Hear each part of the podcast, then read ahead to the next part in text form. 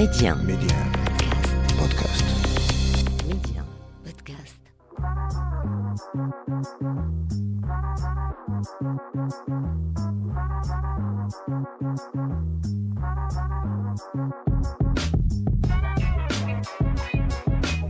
Bienvenue à vous pour ce nouveau numéro de l'Hebdo MC, le rendez-vous taillé sur mesure pour tous les curieux et curieuses. On parle culture, médias et tech avec un focus tout particulier sur le Maroc.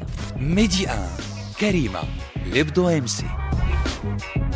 Cette semaine, pour notre interview, on reçoit Mounièche Kouri, secrétaire générale de l'Union des agences conseil en communication et DG, cofondatrice de l'agence Mashup. On parle de buzz marketing au Maroc, au marketing viral. On fait le tour de ses stratégies. On essaye aussi de comprendre comment les marques peuvent mettre en scène certains buzz, mais aussi si ces buzz sont volontaires ou accidentels. Pour la chronique, on parle de cette étude réalisée par Casper Sky, société privée multinationale spécialisée donc dans la sécurité des systèmes d'information une étude qui dit que 83% des parents marocains pensent que les loisirs numériques et les réseaux sociaux prennent trop de place dans la vie de leurs enfants. Et enfin, dernière rubrique, nouvelle édition du journal de l'Hebdo MC, une édition 100% tech. Mais avant toute chose, premier stop.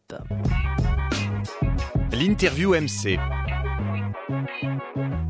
Et pour notre interview, cette semaine, comme convenu, on reçoit Mounièche Kouri, secrétaire générale de l'Union des agences conseil en communication et DG, cofondatrice de l'agence Mashup. Mounièche Kouri, euh, bonjour et merci d'avoir accepté mon invitation aujourd'hui. Bonjour, euh, merci euh, de m'avoir invité. Je suis ravie de faire partie de, de l'émission aujourd'hui. Tout le plaisir est pour moi. Alors Mounia, pour commencer, buzz marketing ou marketing viral, qu'est-ce que c'est exactement? Alors, le buzz marketing ou marketing viral, c'est euh, ce sont deux techniques qui se rejoignent. Mhm. Et, euh, et c'est euh, donc le buzz, c'est un mot qu'on retrouve dans tous les briefs aujourd'hui. Toutes les marques et tout le monde veut donc bénéficier d'un buzz, bien sûr positif. Mhm. Euh, mais ce qu'il faut savoir, c'est que c'est une stratégie marketing qui vise à promouvoir une marque, un produit, etc., en s'appuyant sur une technique qui est très ancienne et qui est le bouche à oreille. Donc c'est l'une des techniques de communication les plus les plus vieilles du, du monde.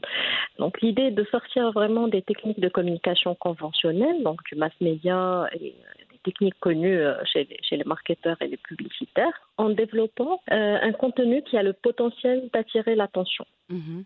Donc cette stratégie permet également de générer ce que l'on appelle du earned media.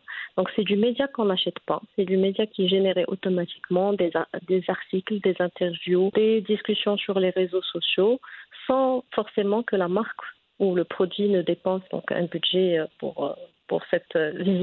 Et quelles sont les stratégies euh, de ce buzz marketing? Concrètement? Alors, non, ce n'est pas quelque chose qui vient comme ça par hasard. Donc, euh, ben, il arrive de générer un bad buzz euh, de manière spontanée, je dirais. Accidentelle donc, aussi. euh, accidentelle, voilà. Mais généralement, quand une marque décide de- de- d'utiliser en fait cette stratégie, c'est que c'est étudié auparavant. Donc, on, on vient, on étudie les insights, les tensions, les voilà, les, les outcomes culturels aussi. Donc, parce qu'il faut prendre com- compte de tout toutes les variables d'une société pour, euh, pour pouvoir aussi donc euh, se faire une place. Et donc, en étudiant tout- tous ces facteurs-là, on arrive à des conclusions et on se dit euh, on va aller plutôt avec cette technique qu'avec euh, l'autre. Au fil des années, donc on arrive à identifier six techniques hein, donc qui sont l'insolite. C'est vraiment un déclencheur qui euh, donc qui est activé quand on est euh, quand la marque vient avec quelque chose qui sort de l'ordinaire. Mhm. Donc c'est le cas des entreprises euh, donc euh, qui sont high tech dans le gaming, euh, l'industrie cinématographique aussi. Donc on est sur quelque chose qui n'est pas commun, complètement du jamais vu, une nouveauté. Et donc on s'arrange bien sûr pour faire parler de, cette chose-là. Donc on, voit bien que par exemple avant la sortie d'un film, donc euh, il y a pas mal de discussions, des interviews avec euh, les acteurs, le réalisateur, des critiques, etc. Donc c'est une forme de communication qui génère voilà du buzz positif autour de, de la marque. Mhm.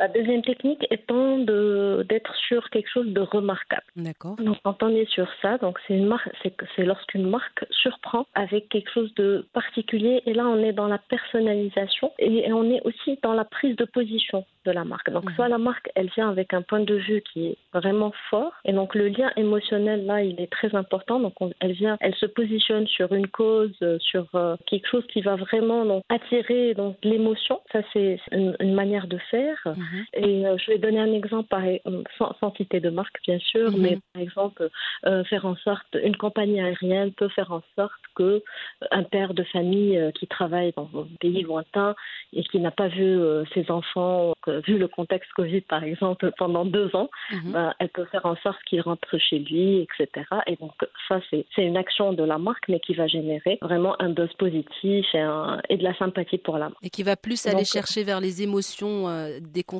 plutôt que qu'autre chose. tout à fait. C'est-à-dire qu'au lieu qu'on fasse une communication masse, une campagne pour dire euh, voilà, moi, on est le meilleur, mhm. euh, on, est dans, quelque chose de vraiment d'émotionnel, on est dans de l'expérience aussi. Mhm. On offre une, une véritable expérience. Et bien sûr, ce n'est jamais gratuit. La marque, elle va utiliser ça pour donc, gagner en sympathie et gagner en autorité vis-à-vis de, de son audience cible. Troisième euh, technique qui est utilisée, euh, qui est pas mal utilisée par les marques, tout ce qui est controverse. Là, vraiment, on est sur des choses qui, qui nous surprennent, qui nous choquent. On est sur le tabou. On va parler de quelque chose qui dérange. Et voilà, donc euh, ça, ça peut choquer positivement comme ça peut choquer euh, défavorablement. On va créer le buzz. Donc quand on est sur de la controverse, on est sur des sujets qui ne font pas l'unanimité. Donc euh, il y aura des pour et des contre. Il y aura des, des personnes qui vont défendre, d'autres qui vont au contraire attaquer. Et donc c'est ce qui crée, crée le buzz. Là, la marque, elle sort un peu de son confort et elle prend du risque, mhm. qui, qui est bien sûr mesuré. Quand les choses sont bien faites au niveau de l'annonceur et au niveau de l'agence, ce risque est mesuré on se prépare aux différentes éventualités, on gère euh, le, après, euh, après action. Mais euh, donc c'est quelque chose qui, qui peut aussi donc générer beaucoup de, buzz positif pour la marque. D'accord, donc on, on, peut dire en quelque sorte que ces marques scénarisent ce genre de buzz. Oui, tout à fait. C'est une technique comme les autres. Ça fait mhm. partie de la stratégie marketing. De dernière technique qui est euh, donc euh, du, du, buzz marketing. Mhm. On est aussi dans, dans le comique. Donc euh, c'est et là on est dans le divertissement. Donc on sait que l'audience généralement cherche constamment à être divertie. Donc une raison de, de s'amuser, de rire, etc. n'est jamais de refus. Et c'est une des façons les plus populaires de, de faire du buzz aussi. C'est de s'appuyer sur l'humour. Mhm. Le, le dernier étant le secret c'est vraiment de créer un peu euh, donc un peu de, vraiment De, suspense mhm. effectivement et de faire en sorte que les gens s'intéressent à notre marque et en parlent soit en destinant des indices en parlant en faisant croire à des, euh, des éventualités etc donc on sait que la nature humaine donc est, euh, donc par définition curieuse. Bien sûr c'est vrai et donc, ben, on joue sur ça. On peut aussi être utilisé dans le, secteur automobile. Donc voilà, il y a pas mal d'exemples sur, euh, sur ce, ce volet-là aussi. D'accord. Ce qu'on vient de citer en quelque sorte, c'est plus, ça concerne plus le, le, good buzz, mais on dit aussi que, que le bad buzz publicitaire peut être provoqué des fois juste par une, par une maladresse de la part euh, de la marque et de son agence. Donc des fois, il s'agit de sexisme, stéréotypes euh, critiquables, etc. Ou des fois aussi par incompréhension de l'audience. À quel degré cela est-il vrai et est-ce que les deux partagent en quelque sorte ce bad buzz que ce soit de la part de, du consommateur ou de la marque? Tout à fait. Il arrive, euh, il arrive souvent, en fait, euh, malheureusement, que les marques se trompent sur, euh, sur certaines stratégies. Mhm. ça peut être donc une recommandation d'une agence, comme ça peut être donc une décision de la marque. Donc là, on n'est pas en train de chercher l'accusé, mais juste en train de mettre la lumière sur un Ce fait-là, pour moi, c'est donc la data. Aujourd'hui, nous avons les outils. Nous avons aussi donc, le digital et, donc qui, qui, nous permet de mesurer, de tâter le terrain et d'essayer, donc du test and learn. Et nous n'avons plus droit à ce genre d'erreurs. Je pense que c'est de plus en plus rare et, euh, et donc des erreurs sur le, la discrimination, qu'elle soit sexiste, raciale, etc. Ce, ce, mm. sont des choses qui sont intolérables aujourd'hui par l'audience parce qu'on on, on parle à une audience qui est de plus en plus avertie mm-hmm. sur ce, ce, genre de sujet qui devient donc notre audience devient elle-même un média qui s'exprime, qui a un point de vue, qui une communauté aussi. Et, et donc ce genre de faux pas n'est plus n'est plus tolérable. Et quand ça arrive, bien sûr, il faut passer le relais à la communication de crise et gérer de manière raisonnable donc cette crise-là. Il y a eu des cas au Maroc où les marques se sont excusées de manière officielle par rapport à ou ont dû retirer Mhm. leur matériel, etc. Et donc, euh, voilà, je pense que où il y a des cas aussi où on fait le, où il y a le silence radio, on laisse passer un peu la vague. Voilà, parce que généralement ça dure quelques temps et après les gens n'en parlent plus. Mhm. On parle plus. Alors Mounier, justement, récemment au Maroc, une célèbre marque de gâteaux au chocolat a créé un énorme buzz.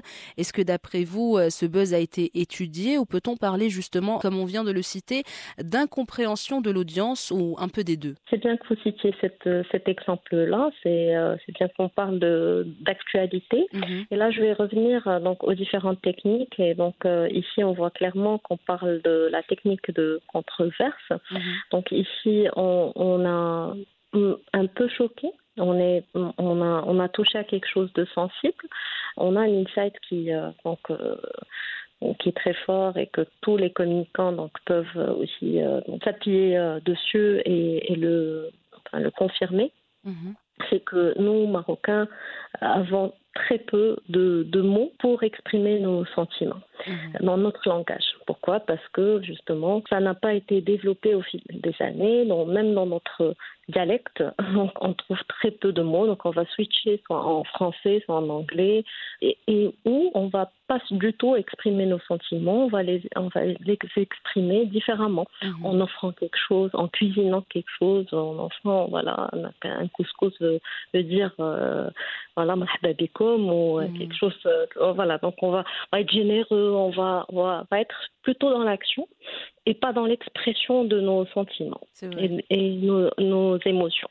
Alors ça, c'est la raison pour laquelle euh, l'opération donc de, de, la marque dont vous avez parlé a, a, choqué. A choqué parce que la marque a osé exprimer les sentiments euh, sur, sur un packaging. Voilà pourquoi je ne dirais pas à, ma mère ou à mon frère ou à ma copine ou euh, que, que, que, tu me manques, que je mhm. t'aime. Pourquoi je vais l'interpréter dans un sens et pas dans un, dans un autre? Voilà, donc ça c'est mon point de vue par rapport à, la situation.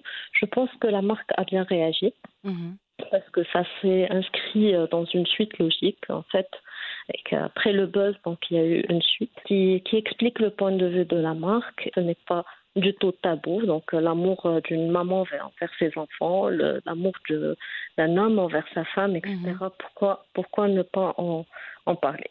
C'est vrai. C'est courageux de la part d'une marque d'aller dans ce sens. Exactement, parce que c'est aussi poussé en quelque sorte, euh, c'est un gâteau très consommé aussi. C'est aussi une façon de vulgariser en quelque sorte l'expression des sentiments, vu qu'on est de façon générale très pudique quand il s'agit de ça. Tout à fait. Et euh, Mounier, est-ce qu'au Maroc, cet aspect marketing est aussi présent que dans d'autres pays? Écoutez, moi, je, peux vous garantir qu'il est présent dans tous les briefs qu'on reçoit. Mhm. D'accord, bah c'est déjà ça. Hein. donc, euh, mhm. voilà, dans la majorité des briefs euh, qu'on reçoit. Maintenant, oui, je pense que les dernières années ont montré que les marques, et surtout les marques locales, euh, et ça, c'est une fierté. Donc, la marque locale est, est aujourd'hui donc en train de se développer de manière à, à être égale aux marques étrangères. Donc ça vraiment c'est une fierté et on est ravis de voir des marques locales briller, des marques locales oser, des marques locales investir en communication, investir en ressources, que ce soit euh, chez l'annonceur ou chez l'agence. C'est un grand pas qu'on a fait ces, ces, dernières années et je pense que les marques aujourd'hui et les marketeurs et les communicants aujourd'hui n'ont rien à envier. Nous avons les talents, mmh. euh, les moyens. Les marques locales ont aujourd'hui les moyens mmh d'aller de l'avant et d'utiliser l'ensemble des techniques donc, qui s'offrent à nous. Et on est vraiment, donc, euh, que ce soit au niveau digital, etc., le Maroc est parmi les pays les plus avancés. Et donc, euh, voilà, c'est une technique qui est utilisée comme partout ailleurs. Donc, il n'y a pas vraiment de, de gap ou, euh, ou de de complexe à avoir par rapport à ça. Justement, une technique utilisée un peu partout dans le monde, mais est-ce que le buzz à tout prix, c'est une bonne chose? Je dirais que le buzz à tout prix, euh, non. Mhm. Non, parce que le buzz peut être bénéfique à la marque à un certain moment de, de son évolution. Euh, avec, en tenant compte d'un contexte et de son audience, bien sûr, des insights, des études qui peuvent se faire. Mais aujourd'hui, euh, pour une stratégie pérenne, le buzz n'est qu'une technique parmi d'autres. Mhm. Donc ça ne peut pas être à tout prix. Ça ne peut pas être le seul moyen parce qu'on peut penser que voilà le buzz ça ne coûte rien, ça, ça, coûte très peu. On va faire une petite action et nous allons récolter vraiment donc un retour sur investissement qui est très intéressant. En effet, c'est le cas, mais euh, ça ne peut pas réussir à tous les coups.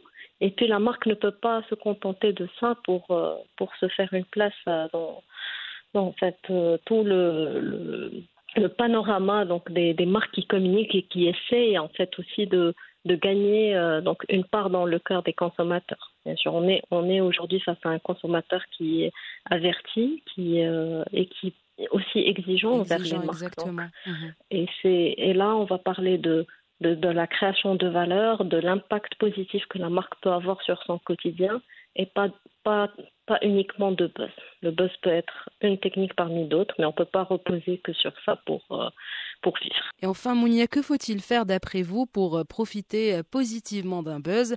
Donc la marque qui gagne et le consommateur ne se sent pas offensé. Voilà, euh, l'idée c'est de vraiment, euh, je, je reviens au point de la data, c'est de bien étudier donc euh, son audience, de bien étudier sa démarche avant de, de l'entamer, Mhm. de mesurer l'impact et, et de, d'avoir un purpose, d'avoir vraiment une raison d'être, Mhm. d'avoir un rôle dans le, dans le, le quotidien du consommateur ou en cas de pouvoir euh, faire bouger les lignes pour, euh, et de pouvoir avoir un impact positif. Ben, merci beaucoup, euh, Mounièche Koli, d'avoir accepté mon invitation. C'était vraiment un plaisir d'échanger avec vous.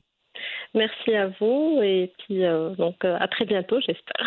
À très bientôt, Inch'Allah. Ça sera tout pour euh, l'interview du jour. Mais restez avec nous, l'Hebdo MC, ça continue. La chronique MC. Pour notre chronique du jour, on parle smartphone, enfants et contrôle parental. Alerte intrusion. Alerte intrusion. Pourquoi on en parle aujourd'hui? Parce que d'après une étude de l'entreprise Kaspersky au Maroc, seuls 3% des parents utilisent une application de contrôle parental. Parallèlement, et toujours d'après cette même étude, 87% des enfants ont accès à Internet via un smartphone et 83% des parents pensent que cette utilisation parfois excessive d'Internet et surtout des réseaux sociaux prennent trop de place dans la vie de leurs enfants. Un constat qu'on remarque de plus en plus autour de nous, des enfants en bas âge sont constamment sur des écrans, ça commence très jeune, des fois c'est le téléphone ou la tablette des parents quand il s'agit d'enfants entre 3 et 7 ans, et parfois quand l'enfant a entre 7 et 10 ans, il peut carrément posséder son propre téléphone ou sa propre tablette. D'ailleurs, toujours selon cette étude de Kaspersky, 39% des parents interrogés à travers le monde, leurs enfants obtiennent leur premier appareil numérique à l'âge de 7 ans ou. Et parallèlement, 7 enfants sur 10 passent plus de 2 heures par jour avec leur appareil numérique et environ 2 sur 10 y consacrent même plus de 5 heures, ce qui est énorme quand on y pense. Et ce qui nous emmène surtout à un point très important qui n'étonnera sûrement personne, les enfants reproduisent généralement les faits et gestes de leurs parents et l'utilisation d'appareils numériques ne fait pas l'exception. J'ai un père j'ai une mère que j'appelle papa et maman.